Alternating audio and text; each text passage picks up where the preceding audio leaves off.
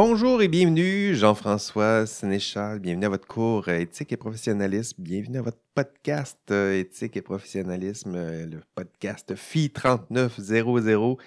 Bienvenue à votre, cours module 10. Donc, nous sommes rendus au module 10. Nous sommes le 21 juin. C'est l'été. Voilà, c'est la journée la plus longue, puis, euh, puis c'est pas parce que c'est, votre cours d'éthique aujourd'hui qu'elle vous paraîtra longue. C'est vraiment la, journée la, plus longue aujourd'hui. J'espère que vous allez en, profiter. Euh, j'espère que vous avez prévu une belle, une belle Saint-Jean. Euh, j'espère que vous profitez de, vos, de quelques congés. Il faudra le faire. Hein. C'est, l'été après tout. Il faut se réserver un peu de temps pour ben, voir les amis, aller sur les terrasses après deux ans de pandémie. Euh, qui, qui ne mérite pas cette, euh, cette pause? Euh, bienvenue à votre cours donc éthique et professionnalisme. Bienvenue, à votre, votre rendez-vous hebdomadaire. On prend un café ou de l'eau, c'est mon cas ce midi, ou rien du tout. puis on regarde ensemble le, contenu du, du module que vous avez à faire cette semaine. Donc voilà, c'est ce qu'on va faire aujourd'hui. J'ai vu qu'il y avait il y en avait plusieurs d'entre vous qui avaient commencé à travailler sur le, TP2. Ah ben, c'est très bien. Euh, bravo. Euh, c'est exactement euh, l'esprit de, la, chose. Il faut commencer dès maintenant si ce n'est pas le, cas. la date limite pour produire ces, TP2, c'est le 3 juillet 2022 à 23h59. Et s'il vous plaît, n'attendez pas à 23h58 avant d'essayer de déposer ça. Donc, faites-le avant. Euh, puis on lâche pas, on travaille fort. Je sais que c'est difficile, mais je sais aussi que vous en êtes euh, capable. Euh, bravo aussi pour vos, ben, pour, vos examens. Donc, l'exercice, vous le voyez, l'examen de demi-session, je le disais un peu dans notre, notre, avant, notre avant-cours, l'antichambre de l'enregistrement. c'est un exercice qui est, l'examen de, demi-session, c'est un exercice de, pratique. Hein. Vous le voyez, c'est un exercice de pratique pour votre examen final. Euh, il y avait toutes sortes de questions là-dedans. Il y avait des questions à choix de réponse, des phrases trouées, des schémas, des, euh, phrases, des, questions à développement court, développement long, des questions d'intégration. Donc, c'est tout ce qui peut, ce qui pourrait éventuellement apparaître dans votre examen de, de, fin de session. Euh, mais là, ben, c'était une pratique. Hein. Pendant votre pratique, vous avez eu droit à tout ce qui se trouve sur l'Internet, à plusieurs contenus de cours, à, tout ce que vous souhaitiez, ou presque, peut-être pas les forums. J'avais fermé les, forums. Euh, à même, vous aviez même droit à un, collègue, une coéquipière, coéquipier euh, pour faire cet examen. Ce ne sera pas le cas, l'examen final. Ce sera vous et seulement vous, seulement vous contre vous-même et le temps et euh, votre mémoire peut-être, parce qu'il va y avoir euh, quelques exercices de mémorisation. C'est sûr, si vous faites euh, tout ça, toute votre étude dans le, même trois jours avant l'examen, ça se peut que ce soit un exercice de mémoire.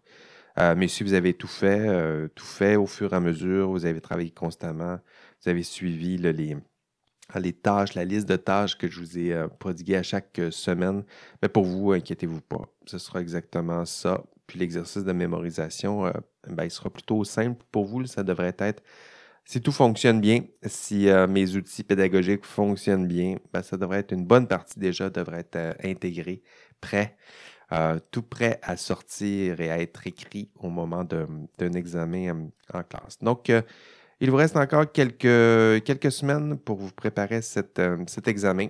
C'est le temps en ce moment de commencer à, réviser un peu. C'est le temps de vous, vous relevez les manches, puis un dernier effort, là, je dirais, avant la, la vraie pause euh, d'été. Donc, euh, courage à vous, chers étudiants et chères euh, étudiantes.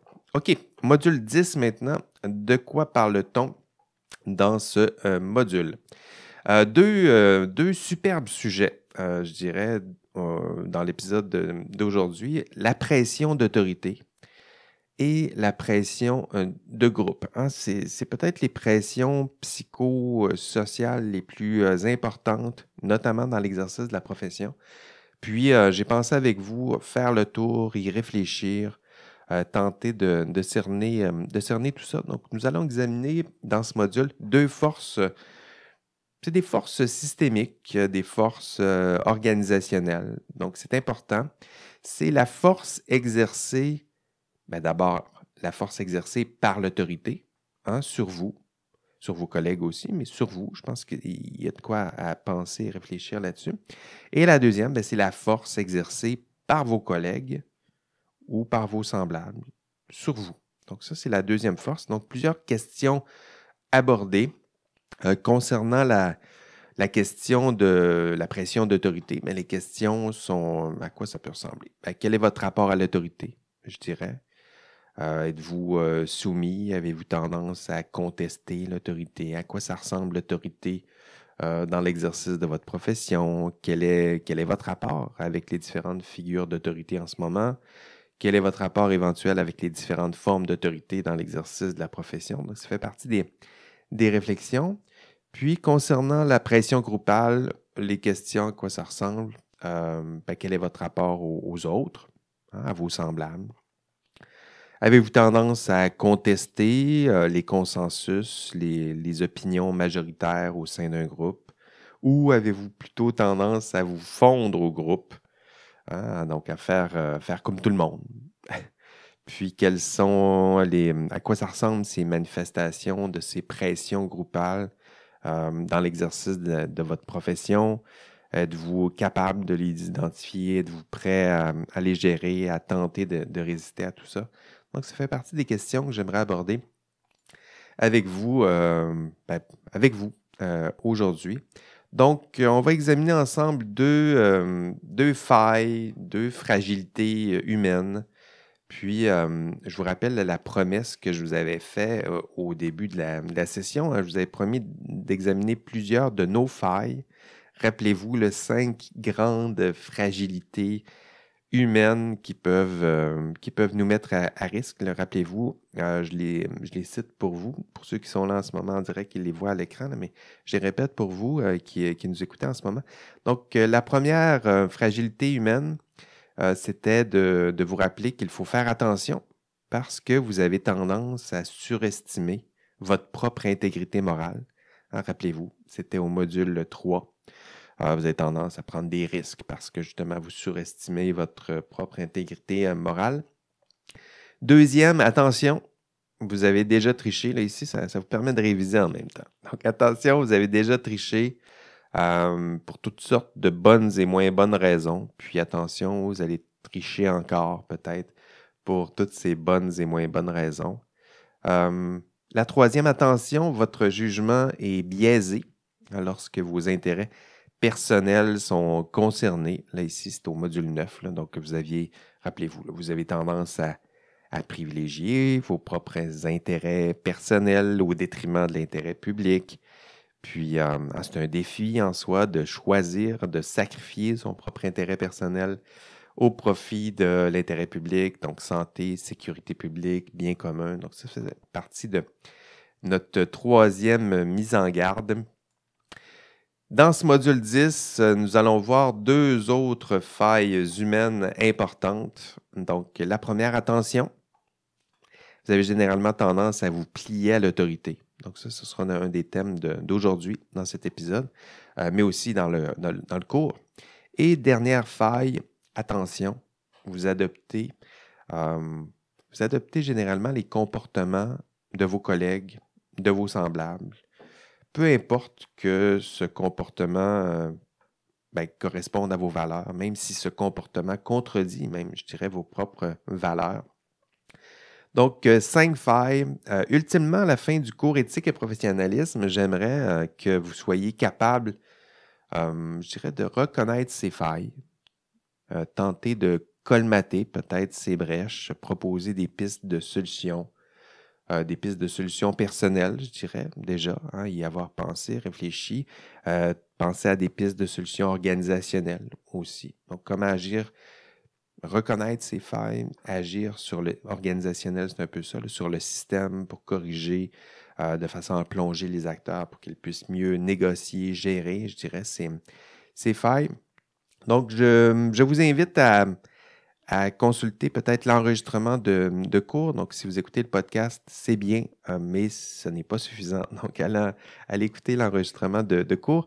On approfondit ces, euh, ces thèmes, hein, pression d'autorité, pression de groupe. Mais je dirais, dans ce podcast, j'aimerais euh, néanmoins vous présenter de façon sommaire, mais riche, néanmoins, les thèmes de ce, de ce module 10. Commençons peut-être par la pression d'autorité. Donc, dans cette partie de l'enregistrement de, cours, on va différer. dans l'enregistrement de cours, vous allez voir que nous avons, euh, exploré différentes formes d'autorité. Donc, euh, euh, un patron, évidemment, c'est peut-être la forme la plus archétypale, je dirais, mais aussi d'autres formes d'autorité. Qu'est-ce qui exerce l'autorité sur vous? Mais le droit, la morale, le marché, l'économie, tiens, c'en est d'autres une prescription de la santé publique, hein, vous l'avez vu, ça exerce une certaine forme d'autorité. Euh, le système professionnel exerce sur, vous une forme d'autorité, le code des professions, n'importe quelle personne en position d'autorité, votre prof, un parent, hein, ça aussi, ça exerce une forme d'autorité. La science, même peut s'imposer comme différentes formes, comme une des différentes formes d'autorité. Puis les questions que j'aimerais que hum, vous posiez en ce moment, des questions auxquelles j'ai, lesquelles j'ai posées en classe et auxquelles j'aimerais que vous réfléchissiez même en ce moment. Donc, je vais laisser des petits silences entre ces questions-là, euh, histoire de vous laisser le temps de, réfléchir en écoutant ce podcast. Peut-être euh, dans le métro, en promenant votre, votre chien, en prenant votre marche. Euh, les questions en matière d'autorité, ben, quel est votre rapport à l'autorité? Avez-vous tendance à vous soumettre à l'autorité? Êtes-vous capable de défier l'autorité? Hein? Quand, comment? C'est quand la dernière fois que vous avez défié l'autorité? Êtes-vous capable de faire ça? Existe-t-il de bonnes raisons de se soumettre à l'autorité? Existe-t-il de bonnes raisons de contester l'autorité. Donc, ça fait partie des, euh, questions parce que, euh, que je souhaite aborder avec vous parce que dans l'exercice de votre profession, vous aurez parfois à servir l'autorité en place et euh, on vous demandera, puis la société s'attend de, vous que vous soyez capable d'exercer un jugement libre et autonome. Donc, servir l'autorité, mais en même temps, s'attend de vous que vous soyez capable d'exercer un, jugement professionnel libre, autonome. Donc, malgré cette pression d'autorité dans certains contextes, peu importe les différentes formes d'autorité exercées sur, euh, vous. Donc, restez libre, autonome dans un tel contexte. Est-ce que c'est euh, possible? Donc, l'expérience pédagogique que j'ai préparée pour, euh, pour ce module, et vous irez visionner l'enregistrement, je vais vous la présenter un, peu ici en podcast, mais euh, elle est mieux euh, présentée, je dirais, dans l'enregistrement de cours. C'est une expérience qui, qui vous plonge au cœur de l'expérience humaine de l'autorité hein, et de la soumission à l'autorité. C'est peut-être une des, des études les plus connues en matière de soumission à l'autorité. Je parle des expériences de Milgram, hein, des expériences fascinante, vous verrez. J'ai plusieurs vidéos YouTube dans, l'enregistrement que je vais vous présenter dans le cours. D'ailleurs, dans le cours, je les ai présentés lorsque je le donnais, mais euh, lorsque j'ai préparé l'enregistrement, étant donné que je la déposais sur YouTube, il faut faire attention au droit. Donc, j'ai plutôt, euh, si vous voulez voir les, vidéos YouTube que je présente dans le cours, ben, étant donné que ça ne fait pas partie de l'enregistrement, vous irez dans le, PowerPoint du cours puis cliquez sur les, euh, les, hyperliens. Donc, ça vous permettra d'aller voir les vidéos en question sans les problèmes, évidemment, de droit d'auteur, dans le respect, je dirais, des, euh, du droit d'auteur. Donc, euh, pression d'autorité. Dans le cours, je présente les expériences de 2000 grammes très intéressant. Vous allez voir, euh, plusieurs d'entre vous, euh, ce qui est intéressant, c'est que plusieurs d'entre nous se disent euh, libres, autonomes peut-être. Milgram, ce qui est intéressant, c'est que dans son expérience, il propose une, une expérience qui met, qui en doute, je dirais, nos, nos, convictions. Il, souhaitait nous montrer un peu nos contradictions. Hein. C'est-à-dire quand ce qu'on pense qu'on ferait et entre, entre ça et ce qu'on fait vraiment, euh, parfois, il y, a une, différence importante. Hein. On se dit libre et autonome face à l'autorité, mais si on vous soumet vraiment dans un contexte où une personne en position d'autorité vous demande de faire quelque chose, qu'est-ce que vous allez faire? Bien, souvent, nous dit Milgram, c'est bien loin de ce qu'on euh, hein, de, aimerait faire. Hein. Souvent, on va juste se soumettre à l'autorité. Point. Euh, je pense que c'est la beauté des expériences de Milgram. Hein, lui, il disait, tu, ne demandes pas à quelqu'un, comment disait, il tu ne demandes pas à quelqu'un si tu, euh, si tu sais nager, tu, la jettes à l'eau puis tu lui dis nage. C'est vrai que c'est un, peu, radical, ça se peut bien qu'elle se noie, mais je pense que c'est intéressant pour ça. 1000 grammes, il nous, jette à l'eau euh, dans une expérimentation. Euh, vous allez voir, une personne incarne l'autorité. Ici, c'est une forme d'autorité euh, scientifique. Donc, avec le, beau sarreau blanc, puis la personne demande à des personnes, comme vous et moi, de donner des, décharges électriques.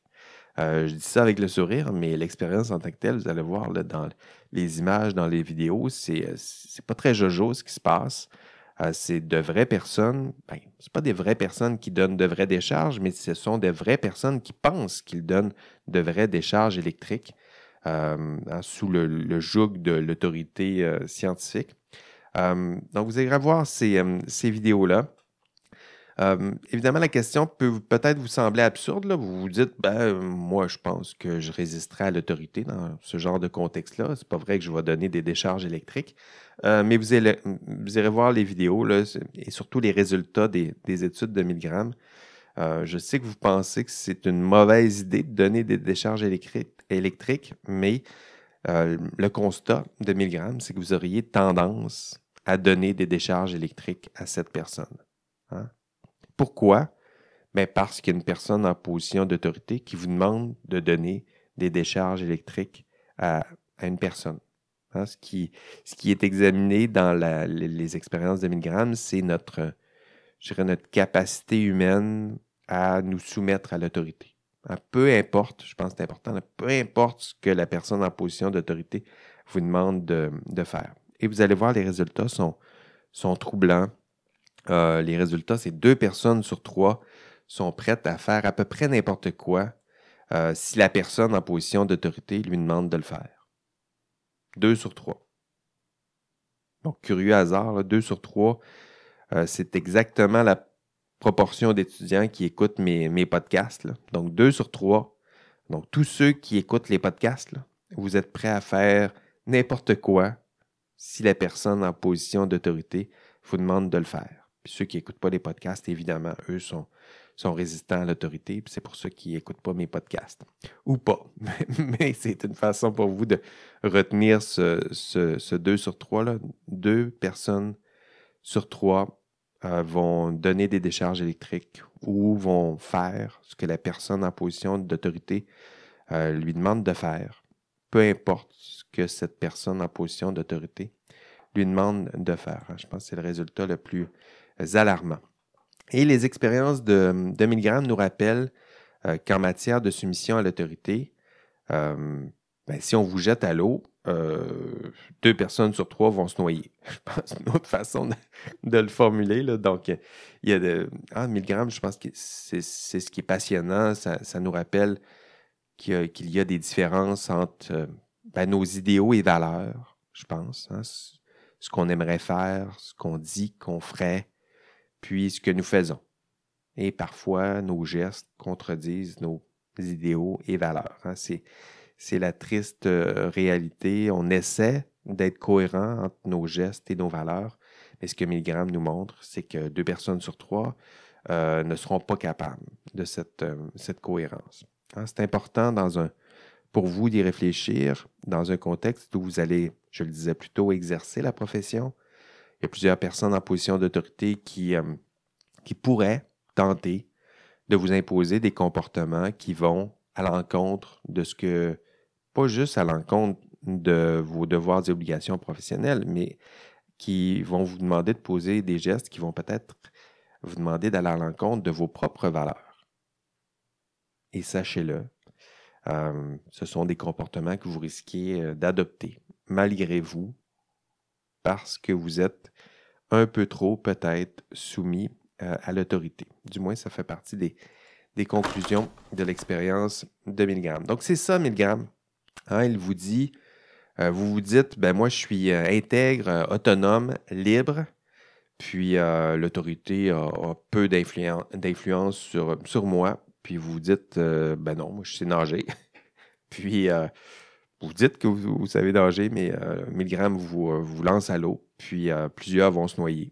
En fait, dans les expériences, c'est, je dirais 2, sur 3, c'est 62,5 dans l'expérience que je présente dans l'enregistrement de cours. Donc, deux personnes sur trois euh, ben, vont se noyer ou vont, ne résisteront pas à l'autorité. Donc, une personne sur trois, si vous êtes capable de faire ces, calculs simples, une personne sur trois, elle est foncièrement capable de résister aux formes d'autorité. Euh, donc, c'est possible, mais en même temps, il faut, euh, hein, si, vous, si vous êtes, vous devrez éventuellement être cette personne vous pensez peut-être l'être, mais il faudrait éventuellement vous, euh, vous en assurer parce que dans l'exercice de la profession, vous devrez parfois résister à ces différentes formes d'autorité. L'indice cette semaine, Stanley Milgram. Donc attention, nous dit Milgram, nos, euh, nos convictions ne se transforment pas nécessairement en actions donc, si vous êtes en, présence d'une figure d'autorité euh, qui, conteste vos valeurs et idéaux, qui vous demande de poser un geste qui s'éloigne un peu, beaucoup, peut-être, de vos valeurs et idéaux, mais une grande majorité d'entre vous risque de le faire. Hein, deux sur trois. Euh, plusieurs solutions inefficaces, nous dit, euh, nous dit Milgram. les solutions inefficaces, c'est de se dire, ben, il faut avoir confiance en soi, là, puis résister à l'autorité. Euh, c'est beau, ça fait de la belle psycho-pop de se dire, ben, moi j'ai confiance en moi, puis je vais résister à l'autorité. Ça ne fonctionne pas comme ça. Ah, je dirais que c'est, ça dépend davantage de votre rapport à l'autorité, des gestes peut-être que vous avez déjà posés, des habitudes que vous avez prises en matière de, contestation de l'autorité, mais ça ne se fait pas seulement euh, via des, euh, convictions. Hein, la solution les solutions les plus efficaces, nous disent les, euh, chercheurs, hein, euh, spécialistes sur l'obéissance, sur les différentes pressions d'autorité, mais les solutions les plus efficaces, c'est d'éviter peut-être les formes d'autorité que vous savez euh, néfastes. néfastes. Donc, si vous avez un mauvais boss, courez, hein, sauvez-vous, parce que ben, les expériences de Milgram nous le montrent bien, vous aurez tendance à juste faire ce que votre boss vous demande de faire. Euh, autre solution efficace, ben, aménager des, des euh, je dirais des espaces, se donner des outils structurels et institutionnels euh, qui, qui, donnent plus d'espace, je dirais, à la liberté, à l'indépendance face à l'autorité. Hein, on l'a vu dans le module 8 sur le, le code des professions, je pense, c'en est un, outil institutionnel, organisationnel qui est là pour vous permettre de gérer cette. On parlait du conflit des deux chapeaux. Il y en a un espace de liberté là. Il y a des outils normatifs, juridiques. Euh, hein, il y a de la jurisprudence. La doctrine est là. Ça, en fait partie des outils que vous pouvez mobiliser pour, des fois, euh, contester l'autorité euh, en place. Euh, je me permets aussi une, remarque. Donc, ce module euh, aborde aussi indirectement l'autorité, mais l'autorité lorsque vous serez vous-même en position d'autorité. Donc ça, il faut commencer à y réfléchir parce que je sais que vous êtes, vous êtes jeune, mais bientôt vous allez exercer des postes, des postes de professionnels, et des postes de professionnels, ça peut mener, euh, je dirais, à des postes où vous allez exercer différentes formes d'autorité. Donc ça aussi, il faut déjà commencer à y réfléchir. Euh, le devoir, je dirais, d'exercer ce, pouvoir, là aussi, ce pouvoir, le pouvoir d'autorité, mais de l'exercer de façon euh, responsable. Hein, les expériences en, psychosociologie, psychologie euh, comportementale même, nous le, nous le démontrent bien.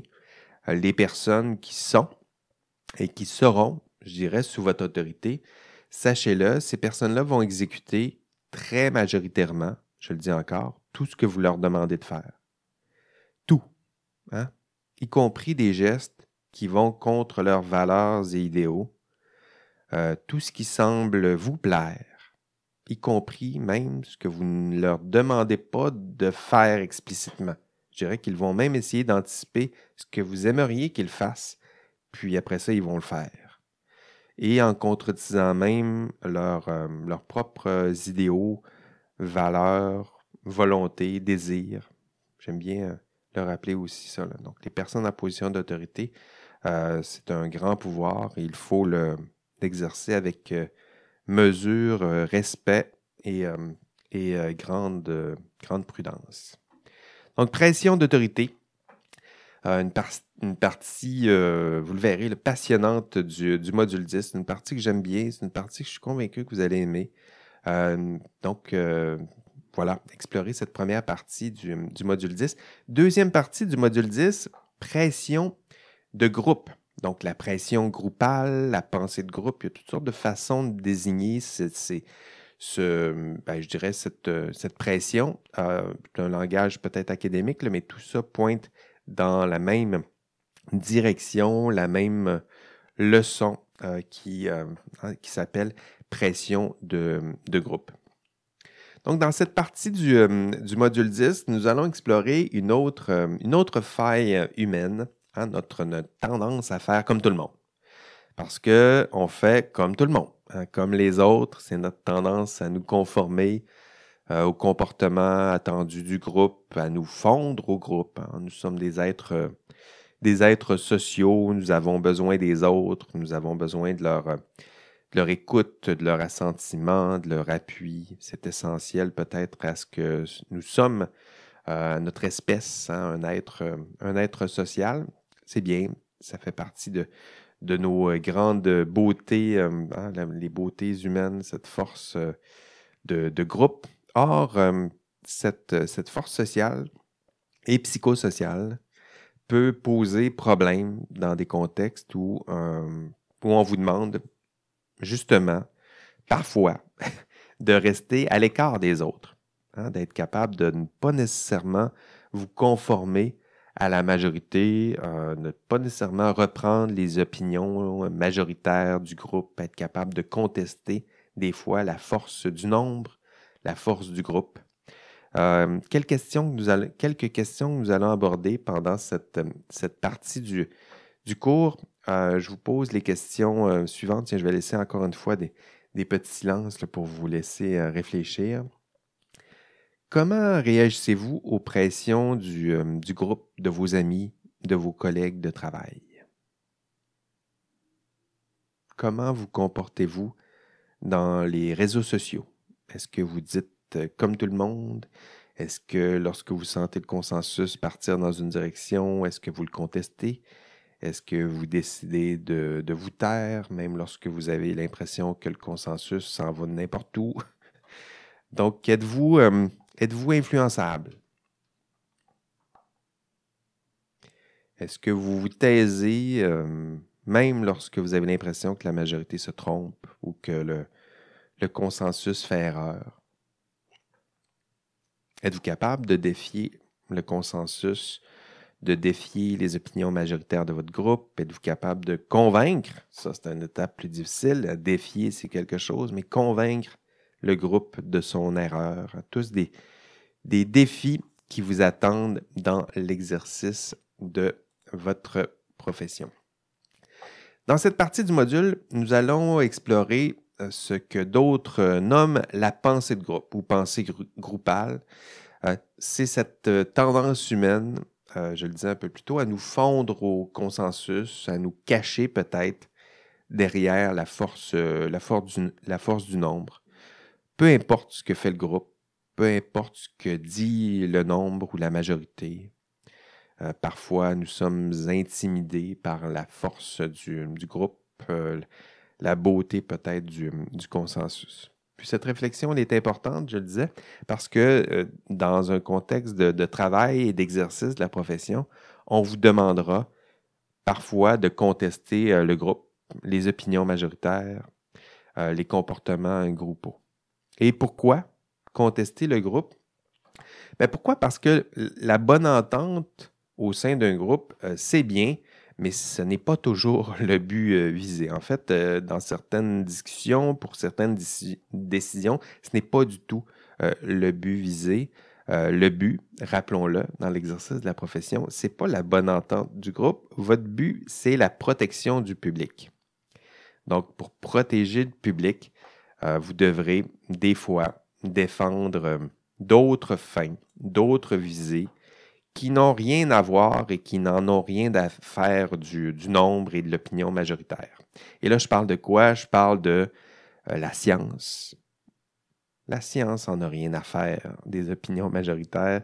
Les faits, les lois, les lois n'ont rien à faire de ce qu'un groupe peut penser. Les lois sont là. Les normes, la raison.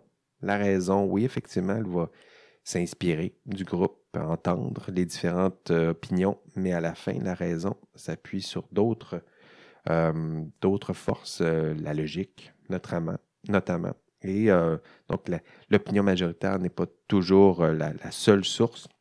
Donc, la science, je le disais, n'en a souvent, et, heureusement, dans certains cas, n'en a rien à faire, je dirais, de l'opinion publique, de la majorité de ce que les gens pensent. Et d'ailleurs, si, je, pouvais, le sondage à l'appui, si je pouvais vous démontrer que 90% de la population euh, ne croit pas que la Terre est ronde, hein, ça ne changerait rien aux règles de, la physique, ça ne changerait rien au calcul de triangulation des, euh, satellites tiens, hein, pour les, arpenteurs. Ça ne change rien à nos calculs qu'on fait pour faire voler des avions, des fusées. Euh, donc, l'opinion majoritaire n'y changerait rien. Même si 90% de la population ne croit pas que la Terre est ronde, ce n'est pas le cas, heureusement. Mais si c'était le cas, ça n'y changerait rien à la science. Si neuf personnes, puis là, il faut s'en inspirer aussi dans l'exercice de la profession, si neuf personnes sur dix au bureau, lors d'une décision, ne croient pas en la science, les faits, les lois, les normes, ben vous devrez être sept personnes sept personnes, pas 7, 1, 2, 3, 4, 5, 6, 7, mais cette personne-ci, hein, cette personne importante sur 10 qui, euh, qui devra contester l'opinion majoritaire et qui devra ultimement les convaincre que euh, la voie de la prudence, de la raison, de la science doit euh, être empruntée. Pour explorer cette pensée de groupe dans l'enregistrement de, cours, nous avons vous irez voir l'enregistrement de cours, nous avons exploré les travaux d'Irving Janis. Donc, c'est l'auteur principal, je dirais, de, cette deuxième partie de cours. Euh, Irving Janis a étudié les, euh, comportements en groupe. Euh, il a recensé toutes sortes de petits défauts, des problèmes qui, une fois que cumulés, peuvent mener à des, des comportements groupaux très problématiques et ultimement mener à des décisions en groupe qui peuvent être catastrophiques. Euh, pensez par exemple à ce que vous observez sur les, les réseaux sociaux. Tiens, prenez, euh, gardez ça en tête, les réseaux sociaux. Je pense que c'est une belle façon d'observer les comportements groupaux. Euh, l'exemple de la gestion de la COVID, gardez ça aussi en tête. Hein. Les réseaux sociaux, comment que les réseaux sociaux se, construisent, comment le débat se conçoit, comment l'opinion se dessine. donc, Irving Janis lui est un expert, je dirais, des comportements sociaux, des discussions qui se prennent en groupe et parfois des décisions ou opinions catastrophiques. Je pense qu'on en a quelques exemples sur les, réseaux sociaux. Donc, il identifie, il a identifié huit symptômes euh, de la pensée de groupe. C'est à ces huit symptômes que j'aimerais que vous, que vous fassiez l'effort d'explorer ces huit symptômes de la pensée de groupe. Donc, huit symptômes qui, euh, qui nous annoncent qu'il y a peut-être un problème important euh, dans nos discussions et peut-être, euh, c'est peut-être annonciateur de décisions catastrophiques. Donc, huit symptômes que vous pouvez reconnaître d'ailleurs dans n'importe quel débat où la pression de groupe est, importante. Donc, des symptômes qu'il a regroupés en trois catégories. Je me permets de vous les présenter très brièvement ici. Donc, la première catégorie, surestimation du groupe donc vous l'avez peut-être vu aussi sur les réseaux sociaux, nous avons tendance à penser que notre groupe est plus compétent qu'il ne l'est. Hein. Donc il y a deux symptômes dans cette première catégorie, nous dit euh, Irving Janis. Illusion d'invulnérabilité, donc le groupe aurait moins de chances de se tromper ou de faire erreur que les autres groupes. Le deuxième, croyance en la moralité inhérente du groupe. Donc, notre groupe serait plus moral que les autres. Donc, se prétend détenteur euh, du bien, de la morale, de ce qui serait bien, alors que les autres seraient plutôt dans, le faux, l'erreur et le mal. Hein, c'est des façons assez archétypales de, décrire tout ça, mais ça, fait partie du, du, portrait quand on essaie de, tracer des grandes catégories. Deuxième catégorie, nous, dit Irving Janis, fermeture d'esprit. Donc le groupe se surestime, première catégorie. Deuxième catégorie, fermeture d'esprit. Il se surestime, ensuite il se ferme. Donc euh, il, y a, quelques, il y a deux, euh, deux critères dans cette deuxième catégorie. Le troisième, donc, rationalisation. Euh, le groupe s'invente des raisons, va déployer toutes sortes de stratégies pour euh, donner l'apparence de raison à des arguments qui, lorsqu'on les examine un peu, ils deviennent rapidement soit irrationnels ou fallacieux, mensongers, frauduleux. Donc, euh, il y a quelques exemples intéressants d'arguments fallacieux dans l'enregistrement de cours. Vous irez voir les fausses corrélations avec l'exemple de Nicolas Cage. Donc, vous, irez voir. Salutations à Nicolas Cage. Euh, très intéressant à voir. Donc, le, quatrième maintenant symptôme, on est toujours dans la deuxième catégorie, on se ferme, fermeture d'esprit. Le quatrième symptôme, c'est le stéréotype à l'égard d'autrui. Donc, le groupe a tendance, tranquillement, aura tendance à attribuer euh, des qualités aux membres du groupe et des défauts à ceux qui sont à l'extérieur du groupe. Donc, stéréotype à l'égard d'autrui. Troisième catégorie, donc euh, le groupe se surestime, première catégorie, le groupe se ferme. Et trois, le groupe renforce ce conformisme. Donc, il y a quelque chose qui se passe hum, qui est super intéressant. Donc, il y a quatre symptômes identifiés par Irving Janis. Encore une fois, le continuer de faire des liens avec ce qui se passe sur les réseaux sociaux. Le cinquième symptôme, l'autocensure. Hein, notre tendance à nous taire lorsque nous pensons dévier du consensus. Donc ça, vous allez voir ça aussi sur les différents débats. Euh, je pense que le groupe se trompe, mais je, ne dirais rien. Pression directe, sixième symptôme. Euh, notre tendance à faire taire ceux qui dévient du consensus. Ça, c'est important aussi. On y reviendra avec les, les tireurs de sonnettes d'alarme. Donc, euh, notre tendance à faire taire ceux qui dévient du consensus. Illusion d'unanimité, on est dans le septième symptôme, donc notre tendance à croire qu'il y a consensus, alors que nous sommes conscients que certaines personnes, justement, se sont tues ou se sont censurées euh, devant la force peut-être du, consensus, vous y compris. Hein, vous avez décidé de vous taire, rappelez-vous. Et le huitième symptôme, uniformisation par les gardes de l'esprit. Et ça, ça a été formulé par Irving Janis bien avant euh, les réseaux sociaux. Donc, euh, ce qu'on appelle en ce moment les, algorithmes des réseaux sociaux qui justement sont là pour nous assurer qu'on est toujours dans, des belles bulles euh, qui, nous plaisent, où on voit juste les opinions qui nous plaisent, où on, on va juste partager les opinions ou les textes qui conforment, qui conforment, qui confirment ce qu'on pense. Donc, ça, c'est ces beaux outils des réseaux sociaux qui font en sorte qu'on on aime bien être sur ces réseaux sociaux et qu'on n'a jamais l'impression que les, euh, personnes pensent différemment de, nous. Euh, ben, à l'époque, Irving Janis le remarquait même dans des discussions prises en petits groupes, hein, des gardes de l'esprit. C'est des personnes, stratégies, outils qui vont être déployés pour nous assurer que le consensus perdure, euh, nous assurer qu'il n'y a peut-être pas d'opinion externe qui va venir nuire au consensus. Donc, euh, le huitième symptôme, c'est celui-là. Uniformisation par les gardes de l'esprit. Ici, là, je le mettrai entre, entre guillemets. Euh, mais ben, aujourd'hui, vous, avez, juste à penser justement à ces, algorithmes qui, qui, qui, qui, font, qui nous protègent de, tout, y compris des informations et opinions qui pourraient, euh, euh, qui pourraient contester nos propres opinions, nos propres, nos propres valeurs. Donc, huit symptômes de la pensée de groupe euh, regroupés en trois catégories. Le groupe se surestime, le groupe se ferme, fermeture d'esprit, et renforcement du conformisme. Il y a plusieurs biais psychosociaux qui sont à, l'œuvre ici. Le plus important, peut-être, c'est le biais de, conformisme en anglais, on, appelle ça le, le ben, the bandwagon, donc la tendance à faire ce que la majorité fait. Donc ça, évidemment, ça a été très bien, très bien documenté. donc ça, c'est je dirais que c'est un des premiers biais psychosociaux qui, qui est là. Euh, deux autres biais psychosociaux peut-être euh, en matière de pression euh, groupale. je dirais le, le premier biais, c'est le biais d'accentuation intercatégorielle. on, l'appelle aussi l'effet de, contraste. Hein, c'est notre tendance à surestimer les différences entre les individus qui appartiennent à des catégories distinctes. Euh, vous avez de la misère à me suivre en ce moment, là?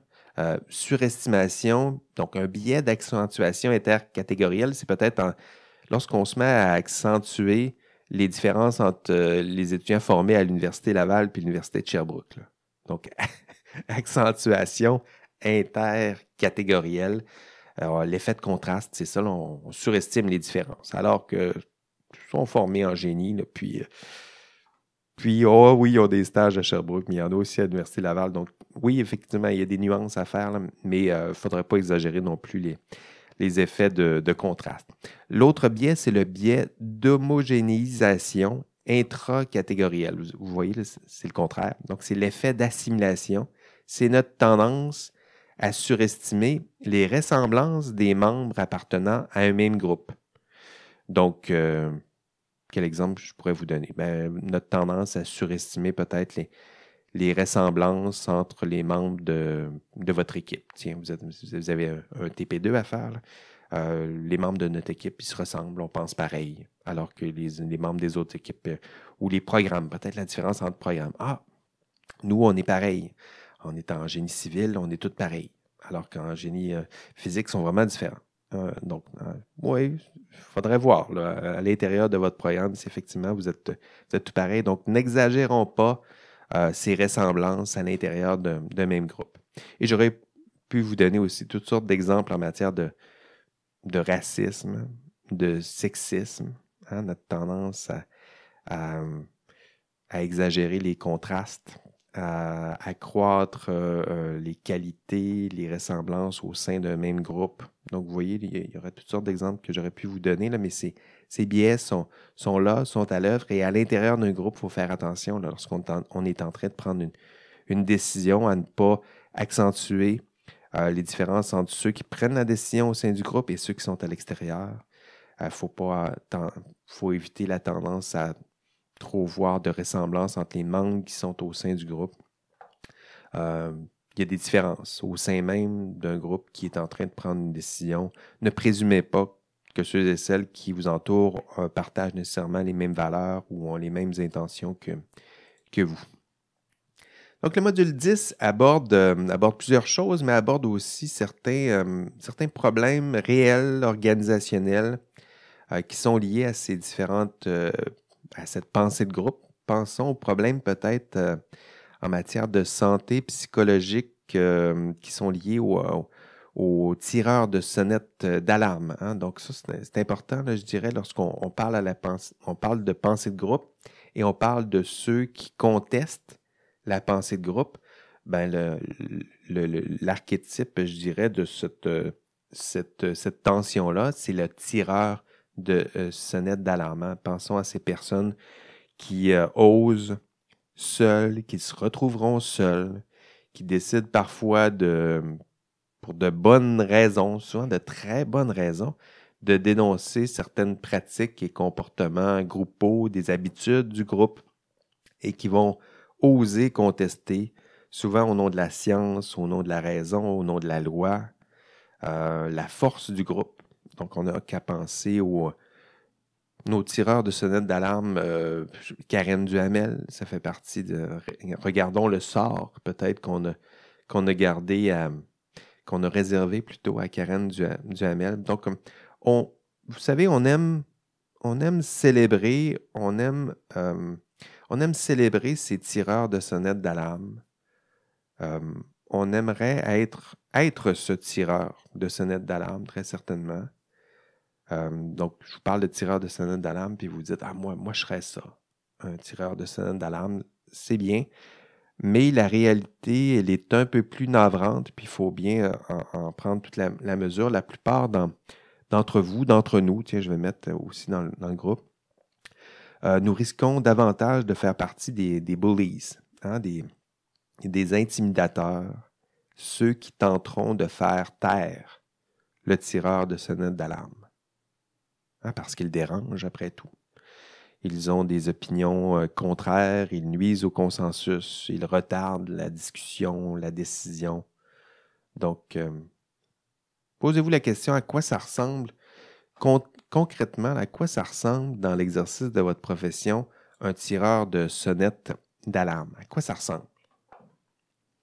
Euh, et si c'était cette personne, justement, qui vous dérange pendant cette réunion, qui pose peut-être trop de questions ou une question qui dérange encore plus, puis qui s'oppose au consensus, puis qui challenge les idées partagées pourtant par la majorité. Pourquoi? Pourquoi? Tout le monde le pense. pourquoi elle pose encore cette question-là? Pourquoi, pourquoi cette personne-là critique des comportements qui sont consensuels, qui sont adoptés? Ça a toujours été comme ça. Pourquoi questionne-t-elle euh, ce genre de, de comportement? Hein, comment, puis comment vous comportez-vous face à ce genre de personnalité? Est-ce que, vous les aimez? Est-ce que vous les défendez? Est-ce que vous dites, bon, enfin une personne qui pose une question qui va retarder notre réunion de deux minutes euh, ou, ou deux heures? Tiens, ça fait deux heures qu'on est là-dessus. Elle va-tu se fermer? Ou vous vous dites, non, c'est important qu'elle le fasse. C'est important qu'au moins une, personne autour de la table prenne le risque de contester, de, jouer le rôle peut-être de l'avocat du, diable. Euh, comment agissez-vous? Est-ce que vous les, euh, les célébrez ou au contraire, est-ce que vous tentez de les faire taire? Les faire taire? Est-ce que vous leur montrez qu'ils dérangent? Est-ce que vous signifiez avec vos, gestes des, des signes d'impatience et vous leur faites comprendre euh, discrètement qu'ils doivent se taire? Donc, voilà. Quel sort réserve-t-on aux tireurs de sonnette d'alarme? On aime bien les célébrer. Ils sont là. Euh, lorsqu'ils sortent dans les médias, on est bien content. Mais il euh, faut voir euh, en amont. Il y a deux ans, ce tireur de sonnette d'alarme, à quoi ça ressemblait les réunions, puis quel aurait été votre rôle ou quel est votre comportement dans ce genre de, réunion? Donc voilà, ce sont les deux les deux thèmes de ce module 10. Donc, deux principaux sujets, pression d'autorité et pression de groupe.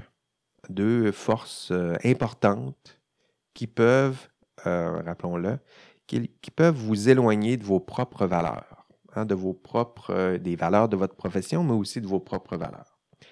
Et si vous faites bien votre, votre boulot, hein, si vous suivez les tâches, la liste des tâches que je vous ai données cette, cette semaine dans ce module, ben, à la fin de ce module, dans mes objectifs, vous devriez être capable d'identifier les forces, les failles d'une décision prise par consensus. Donc, à quoi ça ressemble les forces, les failles? D'identifier les symptômes de la pensée de groupe. Hein, je vous les ai brièvement, mais il faut vous familiariser avec, ça de nommer des pistes de solutions pour éviter les symptômes de la pensée de groupe. Donc, les identifier, les reconnaître, mais qu'est-ce qu'on peut faire? Hein, nous irons voir dans l'enregistrement de cours, j'ai proposé quelques pistes de, solutions. Euh, les formes d'autorité aussi, donc être capable de, reconnaître les différentes formes d'autorité autour de vous, d'identifier certaines difficultés qui sont liées à l'exercice du jugement professionnel euh, dans un contexte où il doit être soumis à l'autorité. Donc ça, fait partie des, objectifs de ce, de module 10. Euh, je vous invite aussi à aller voir le, contenu d'enrichissement parce, que, parce que vous en voulez toujours plus. Hein, non? Mais vous irez voir le, contenu d'enrichissement, peut-être le soir avant de vous coucher. L'épisode de Mindfield, j'ai mis cette, cette série-là. C'est une superbe série si vous vous intéressez aux comportements moraux, mais aussi aux influences psychosociales. Euh, Mindfield, hein, saison 2, épisode 5, que j'ai mis l'hyperlien dans le, contenu d'enrichissement. Euh, c'est très, absolument à voir. Donc, euh, vous irez voir l'exemple, combien c'est difficile de poser un geste moral. Donc, vous, allez voir plusieurs personnes qui tentent de poser un geste moral, donc qui est cohérent avec leurs valeurs, mais euh, difficile de poser ce geste lorsque le groupe ou l'autorité ou la, pression de groupe leur dit le contraire. Hein, sont dans des situations ils voudraient poser le bon geste, mais en même temps, ils regardent autour d'eux, puis tout le monde semble agir dans, aller dans une autre direction. Donc, comment ça prend du courage pour poser ce geste difficile lorsque vous avez l'impression que c'est vous qui êtes différent? Hein, très inspirant, très super-héroïque en, ce sens aussi. Donc, être capable d'être la personne différente qui, des fois, va poser un geste délicat, difficile, mais en même temps un geste qui est cohérent avec, avec ses valeurs.